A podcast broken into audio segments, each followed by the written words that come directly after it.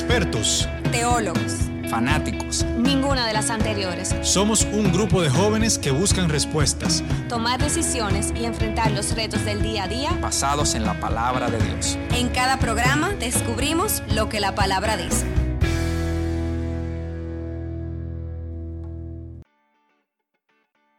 Hola a todos, bienvenidos a un nuevo episodio de La Palabra Dice. Mi nombre es Carla Nuño y conmigo están Carla Pichardo. Hola a todos, ¿cómo están? Les mando un fuerte abrazo y deseándole un feliz martes. Carlos Cochón. Hola a todos, Dios les bendiga mucho. Y Luis Toral. Hola, hola, Dios los bendiga a todos. Espero que podamos compartir en este día un poco de esta palabra tan buena que yo sé que será edificación para cada uno de nosotros. Hoy vamos a hablar sobre un valor, creo que sí que se puede llamar un valor, que muchas personas dicen tener y es muy común ver en los currículum. Las empresas buscan personas con este valor porque es una, son personas que inspiran confianza, realmente son personas dignas de confianza y es un valor que cuando una persona la tiene atrae mucho porque son personas honestas, son personas reales y personas intachables. Y ese valor es la integridad. Y me lleva a, preguntar, a preguntarnos, ¿realmente somos personas íntegras si no consideramos personas íntegras? Porque se me vienen a la mente muchísimas situaciones que ponen en cuestión diariamente la integridad en nuestras vidas. Algunas que se me ocurren son, por ejemplo, cuando estamos un grupo de amigos o de amigas y de un momento a otro la conversación cambia a un tono más de crítica hacia otra persona, ¿qué normalmente tú haces en esa situación? ¿Tú continúas la conversación, te retiras o cambias de tema? Otra situación que se me ocurre si estamos pasando de canal, si estás pasando de canal o estás en la, en la computadora y comienzan a aparecer imágenes inmorales, ¿qué tú haces en ese caso? Eh, cambias de canal o cambias de... Eh, o cierras la computadora o sigues viendo. Otra situación es que realmente es lamentable y común en nuestro país. Si te estás quejando por el mal servicio que recibiste en un establecimiento comercial, pero la conversación con el supervisor o con la persona se comienza a tornar agresiva, eh, con insultos y quizás amenazas de pelea, ¿qué tú haces? Te quedas firme en tu posición porque tú sabes que tú tienes la razón y hasta que tú no dejes eso claro, tú no te vas a retirar o tú te retiras y dices que no vas a entrar en esa discusión. Esas son algunas de las tantas situaciones que se me vienen a la cabeza que realmente ponen en cuestión nuestra integridad. La integridad se define o una persona íntegra es aquella que siempre hace lo correcto. Al referirnos hacer lo correcto significa hacer todo aquello que consideramos bien para nosotros que no dañe a otras personas.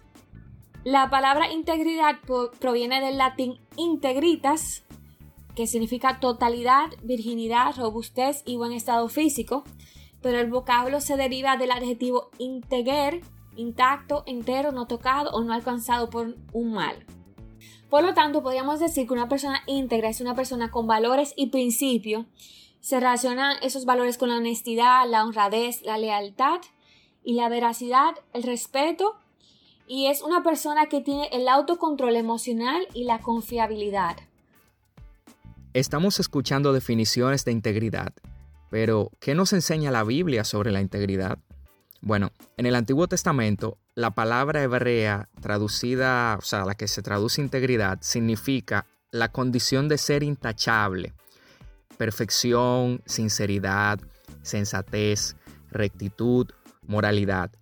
Integridad en el Nuevo Testamento significa honestidad y la adhesión a un patrón de buenas obras. Jesús es el ejemplo perfecto de un hombre íntegro. ¿Por qué? Bueno, porque Satanás vino a él en su momento más débil para tratar de destruir su integridad. O sea, Dios siendo hombre también fue tentado por el enemigo buscando romper con su, con su testimonio de integridad, pero no lo logró. Jesús es el único hombre que nunca pecó, el hombre, un hombre totalmente veraz y que siempre mostró un modelo de buenas obras.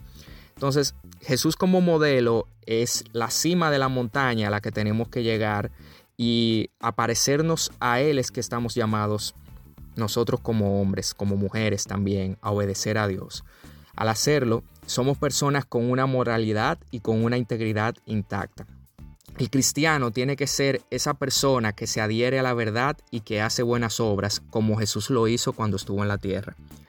La integridad eh, también en el mundo de hoy implica ser incorruptible a nivel moral. Por lo menos tener, yo diría que por lo menos tener la intencionalidad de no corromperse. O sea, sabemos que la carne es débil y por eso nos debemos al Señor diariamente en oración.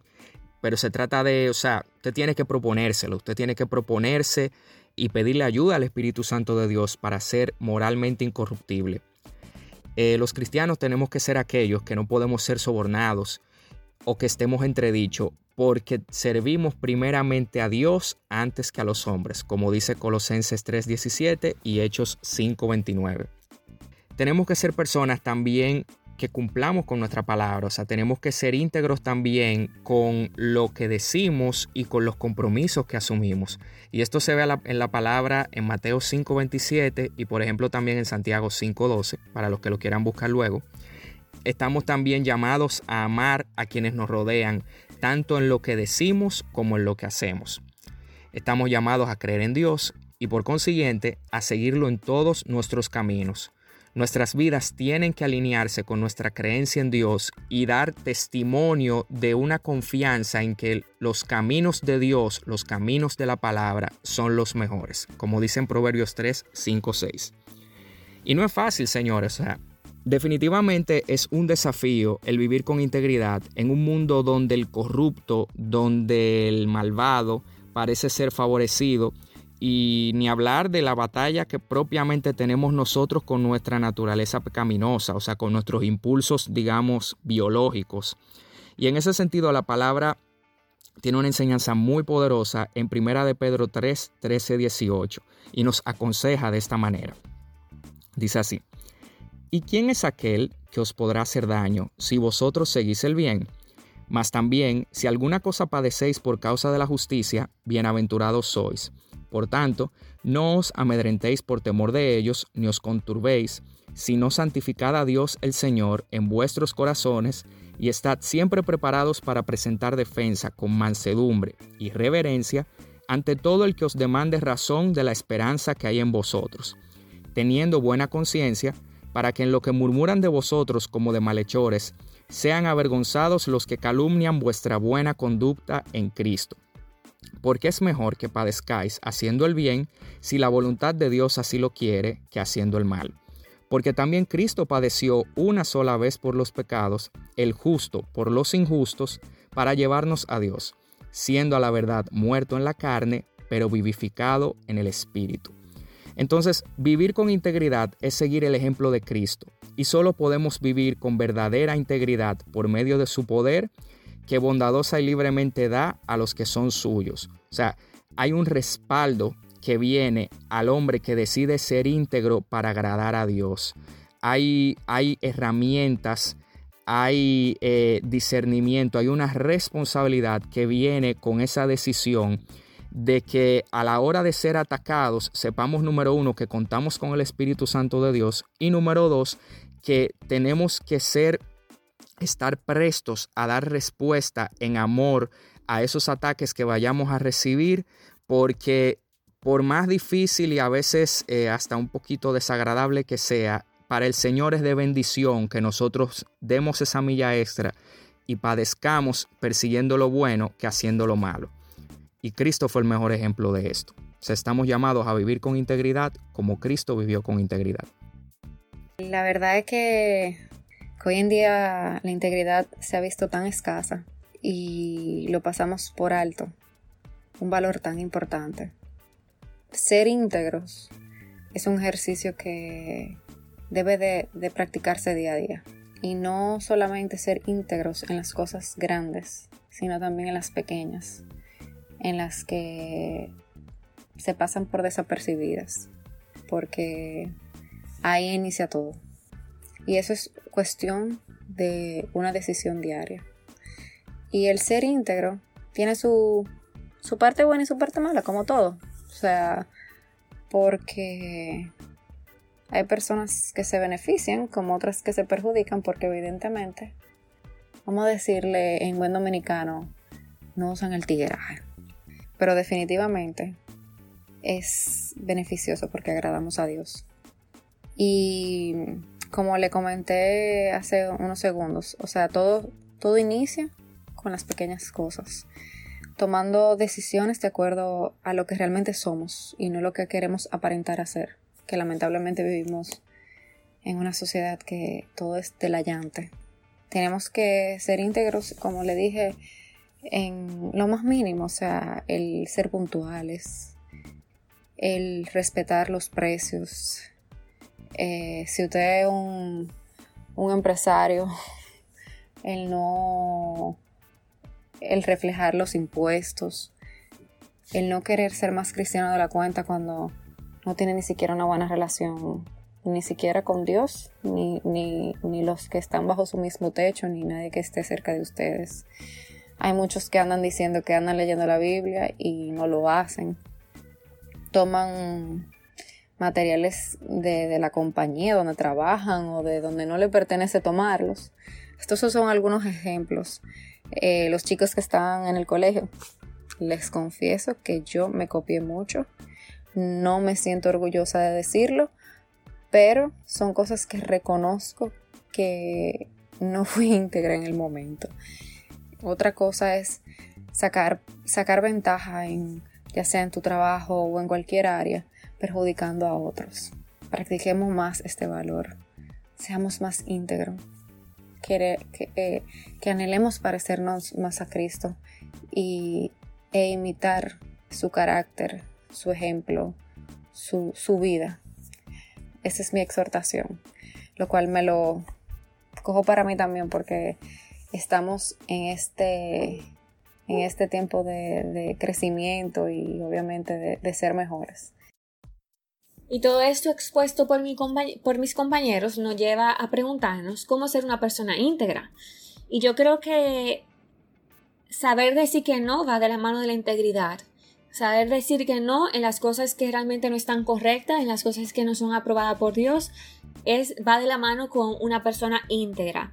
Y lo más duro es saber respetar los no de Dios.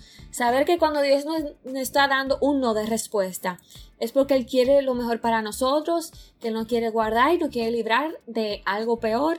Pero, o sea, yo tengo que reconocerlo. Cuando dice Dios, no, tú no vas para allá, ay Dios mío, eso sí es fuerte, pero eh, tenemos que recordar que aquel que obedece a Dios realmente se puede llamar hijo y siervo de Dios. Y algo que tenemos que aprender de, de Jesús y es que cuando él decía no, es no, y cuando decía sí, es sí, y no cambiaba de opinión. Y yo creo que otra forma de, de cómo podemos hacer una persona íntegra va muy de la mano con la preocupación, y lo veníamos hablando en los episodios pasados. Si decimos que Dios es, es nuestro sanador o es el que suple todas nuestras necesidades. Tenemos que confiar en eso y no preocuparnos en esas cosas. Mejor es preocuparnos en nuestras acciones del día a día y que realmente seamos íntegros porque, como dice un versículo en Salmos, Él no va a juzgar de acuerdo a nuestra integridad. Amén, Carla. Esto es un tema, yo creo que muy conocido por todos nosotros creo que tenemos el concepto bien claro de lo que es la integridad. Pero considero que en estos tiempos que estamos viviendo muchas veces confundimos los verdaderos valores de la identidad y la verdad que tenemos que seguir para regirnos por esta integridad que es Cristo. Entonces, le llamamos integridad a muchas cosas con buenas intenciones muchas veces, con buenos propósitos, pero no nos damos cuenta que se está tergiversando un poco lo que es la integridad cuando lo alejamos de lo que es la palabra de Dios y cuando lo alejamos de lo que son los valores cristianos que el mismo Jesús instauró cuando estuvo aquí en la tierra. De la mano con lo que decía Carla sobre la parte de que seremos juzgados por esto, queremos también entonces darles una idea de cuáles son algunos puntos importantes de lo que es la integridad para que podamos analizarnos nosotros mismos. Y un autor que encontramos planteaba siete puntos específicos para definir lo que es la integridad y quiero compartirlo con ustedes en este momento. El punto uno decía que la integridad es el cimiento de nuestro carácter y de todas las demás virtudes. O sea que la identidad es esa roca, digamos, donde se edifica el carácter y una vida semejante a la de Cristo. Si en ese cimiento, en esa roca, hay fisuras, entonces no va a soportar el peso de los otros atributos que vienen del mismo Cristo y que deben edificarse sobre esta integridad. O sea, que la integridad es tan fundamental que es lo que va a resistir todo lo demás que viene. Entonces, si no estamos firmes en nuestra integridad, podemos tener muchos otros atributos que el Señor nos quiere dar y podemos recibirlo. Pero si no, si, si, si no podemos mantenernos en nuestra integridad, entonces vamos a flaquear de alguna manera porque no vamos a poder permanecer firmes en nuestra integridad. Entonces, el segundo punto que mencionaba es que la integridad no es hacer solamente lo que es lícito, sino aquello que sea moral o vaya de acuerdo a las enseñanzas de Cristo. Esto es muy importante. Recordemos que Pablo dice en la palabra de Dios, todo me es lícito, mas no todo me conviene, todo me es lícito, mas no todo me edifica. Y aquí es que está un poco de lo que estaba diciendo al principio. Los valores morales que tanto muchas veces nos jactamos de que tenemos como persona que, que deseamos hacer el bien, tenemos que verificarlos y filtrarlos en la palabra de Dios. Muchas veces creemos que, que, somos buenos moralmente hablando, pero no nos damos cuenta que estamos yendo en contra de cosas que la palabra de Dios ya nos ha enseñado y que es la verdad irrefutable de Cristo que viene de hace años y años. O sea, entonces queremos poner una nueva verdad, que es lo que está pasando en el mundo en el día de hoy, tenemos nuestra verdad relativa y entonces entendemos que moralmente estamos haciendo lo correcto cuando realmente estamos tergiversando la verdad de Cristo y tal vez estamos siendo íntegros en una definición errónea de lo que es la integridad. El punto 3 nos dice que la integridad toma decisiones basadas en implicaciones eternas. O sea, el cambiar nuestra naturaleza y, solo nuestro, y no solo nuestro comportamiento se ve facilitado al tener la perspectiva eterna de que somos hijos de Dios, de que tenemos en nuestro interior una chispa de su divinidad y de que mediante la expiación podemos llegar a ser como Él, el modelo perfecto de la integridad. O sea, nosotros conocemos quién fue íntegro en su totalidad, que fue Cristo. Nosotros conocemos la historia y, el caminar de una persona íntegra totalmente. Y sabemos que Cristo murió para santificarnos, para salvarnos, para, para llenarnos de su gracia, para redimirnos. Entonces cuando nos llenamos y nos revestimos de ese hombre que fue íntegro en su totalidad, nosotros también podemos parecernos un poco y tratar de alinearnos a esa integridad.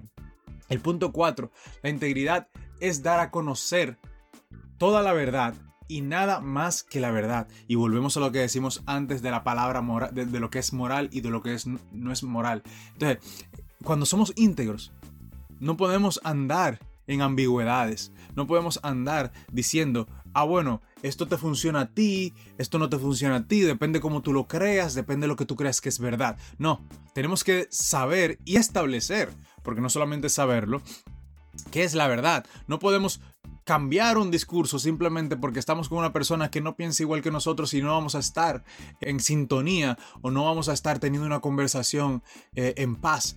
Tenemos que mantenernos firmes con nuestra verdad, con nuestra verdad que es Jesucristo. He repetido ya varias veces, pero es algo muy importante. Y podemos hacerlo en amor. No tenemos que hacer contienda, no tenemos que crear discusiones. Simplemente, si yo soy una persona que quiero andar en integridad, en esa integridad que Cristo me llamó a andar, yo tengo que mantenerme firme a esa palabra en la que yo creo. El punto 5 nos dice que en la integridad no hay pretextos ni excusas. O sea, hay cierta nobleza en el hombre o la mujer que reconoce sus debilidades y se responsabiliza de ellas sin excusa ni pretexto. Y eso es algo que nos pasa a todos. Me pasa a mí y sé que te ha pasado a ti. Muchas veces queremos justificar nuestro mal accionar y eso es algo que está muy de moda. Queremos justificar cuando hacemos algo mal y ponerle otro sentido para no quedar nosotros digamos, como, la, como, el que se equivocó. Y está bien equivocarse porque no somos perfectos. Si fuéramos perfectos no estuviéramos aquí. Entonces tenemos que tener la humildad y la integridad para poder reconocer cuando nos equivocamos, para poder decirlo con toda responsabilidad cuando lo hacemos y simplemente poder corregir lo que tengamos que corregir, tratar de volvernos, de hacer lo correcto, o sea, de tratar de corregir e-, esa falta y tener paz, sabiendo que el Señor nos perfecciona en nuestra debilidad. Y básicamente, cuando reconocemos esas, debilidades o esos errores que tenemos, el Señor se glorifica y el Señor es quien nos respalda y el Señor es quien empieza a hacer su obra a través de nosotros. El punto 6 nos dice que la integridad es guardar nuestros convenios y compromisos, aun cuando no sea conveniente. Carla decía que tú sí, no lo, no lo digo con esas palabras textuales, pero decía que tú sí sea sí, que tú no sea no. O sea, la integridad es el valor para hacer lo correcto a pesar de las consecuencias y la inconveniencia. Entonces, si tú dices que sea algo, si tú prometes algo, sea pequeño o sea grande, como dijo Carla Pichardo hace un momento ya, tenemos que mantener nuestra palabra, porque eso es integridad. Y si en lo poco has sido fiel, en lo mucho te pondré. Si haces compromisos pequeños, no creas que por, e, por, esa razón no debes cumplirlo o no debes darle la misma importancia que un compromiso grande. Un compromiso pequeño, o sea, tu palabra en un compromiso pequeño es tan importante que tu palabra en un compromiso grande. Y yo diría, eso ya personal, que hasta más grande, porque eso deja ver verdaderamente ¿Cuál es tu deseo de mantenerte íntegro a tu palabra? Y por último, el punto 7 nos dice que la integridad no depende de la presencia de los demás, está impulsada por lo interno y no por lo externo. Entonces, esto es algo que yo creo que conocemos mucho, que se habla mucho y, se dice, inclusive se hacen definiciones de que la integridad es lo que somos a puertas cerradas cuando nadie nos está viendo. Y es así, es una realidad. La integridad es eso que tenemos dentro, es eso, no lo que queremos reflejar afuera, porque muchas veces hasta inconscientemente, hasta de manera automática, queremos expresar cosas hacia afuera que no son del todo reales. Nos pasa a todos. Pero la integridad habla o sea, es impulsada, como dice aquí, por lo que es interno, por lo que hay dentro de ti. Entonces, yo te exhorto, cerrando con estos siete puntos y con este último específicamente, que empecemos a evaluarnos internamente, que empecemos a tratar de ver qué cosas estamos haciendo que creemos que son buenas todo me es lícito, mas no todo me conviene. Todo me es lícito, mas no todo me edifica. Que creemos que son buenas y cuando los filtramos a través de la palabra vemos que, vemos que moralmente no son correctas. Y empecemos a trabajar en ellas porque el Señor quiere que andemos en integridad. El Señor necesita que desarrollemos nuestra integridad para que podamos recibir y desarrollar a plenitud todas esas otras cosas que Él nos quiere dar, como hablamos anteriormente, de que es, una, es un fundamento en el cual el Señor va a empezar a depositar en nosotros cosas. Entonces, si nos preparamos en esta parte, el Señor va a empezar a darnos cada vez más, el Señor va, va a empezar a llevarnos a nuevos niveles, el Señor va a empezar a moldear nuestro carácter para tener una vida plena. Entonces, empecemos a ver cuáles son esas cosas que necesitamos cambiar, cuáles son esas cosas que necesitamos corregir, que el Señor, orarle al Señor para que el Señor sea que revele y redarguya, porque muchas veces no los vemos, muchas veces no entendemos cosas que tal vez el Señor quiere moldear en nosotros y entendemos que, que ya estaban bien, pero cuando entramos a puertas cerradas y hablamos con el Señor y nos llenamos de Él y dejamos que Él nos hable, vamos a obtener esas respuestas. Yo te, te pido en este momento que, hagamos este ejercicio esta semana, que empecemos a autoevaluarnos y analizar las cosas que debemos mejorar y que debemos lograr para poder ser verdaderamente personas íntegras. Yo sé que todos queremos llegar a ese nivel de integridad como el que tenía Cristo, porque la verdad es una manera de, de, poder sobrellevar eh, la vida unos a otros, ser de bendición los unos con los otros si todos fuéramos de esa manera. O sea que yo sé que el deseo está, pero muchas veces las circunstancias del día a día, las circunstancias que nos rodean, digamos, atacan nuestro interior y nos desvían de ese, de ese propósito y de, de ese deseo de hacer las cosas correctamente. Y muchas veces también las ambigüedades, o sea, qué es verdad, qué no es verdad, pueden también tergiversar lo que verdaderamente nosotros consideramos como integridad. Así que también te recomiendo que te involucres y te llenes de la palabra de Dios, que leas la palabra de Dios, que veas cuáles son los mandatos de Dios, cuáles son las recomendaciones de Dios, porque en este libro, en la Biblia, podemos ver tantas verdades y podemos ver tantas recomendaciones de cómo vivir una vida plena. Entonces nada, yo les doy muchas gracias por acompañarnos en el día de hoy. Les recuerdo que nos pueden seguir en las redes sociales, en Instagram estamos como sep.rd y que nos pueden escribir en nuestro correo electrónico chequina milagros de Dios gmail.com. Cualquier pregunta, cualquier sugerencia, cualquier duda, estamos para servirles. Que Dios lo bendiga. Nos vemos la próxima semana. Conecta con nosotros a través de nuestro Instagram arroba sep.rd. Y si quieres contactarnos para sugerencias o que oremos por ti, escríbenos a chequina milagrosdedios arroba gmail.com. Dios te bendiga.